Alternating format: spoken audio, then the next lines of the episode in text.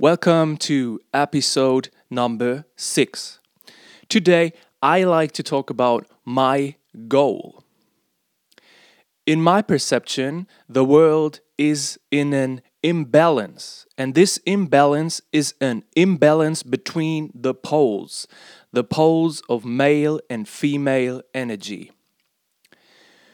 We have a dominant male pole and we have a suppressed female pole.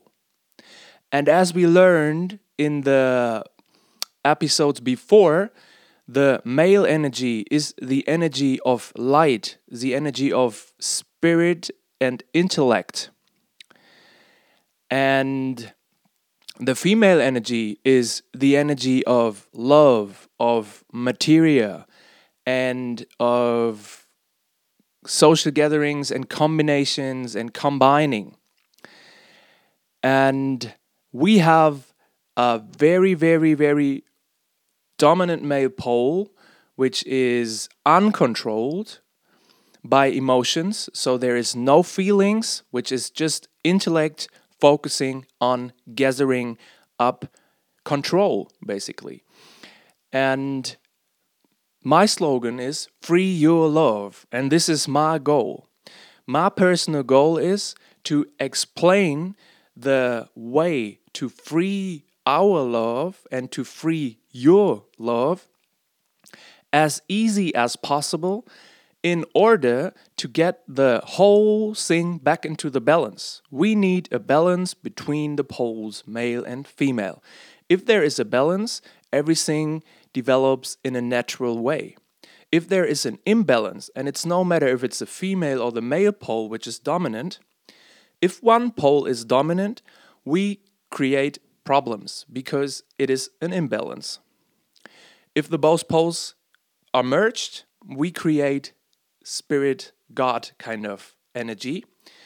And this is why I am doing this. And my plan is to explain you how I understand the whole process of human nature and development.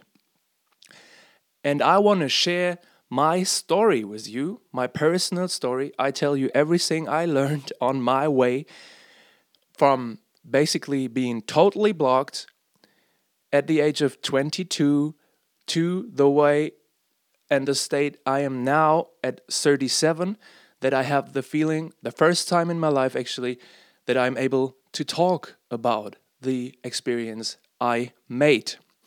And the third thing I want to integrate is music, because music is a universal language and an expression of love. And we learned love is female energy. So I like to contribute and um, share my female energy, my creative energy with you as well. And I do that via my music. So, this is my goal with this project here.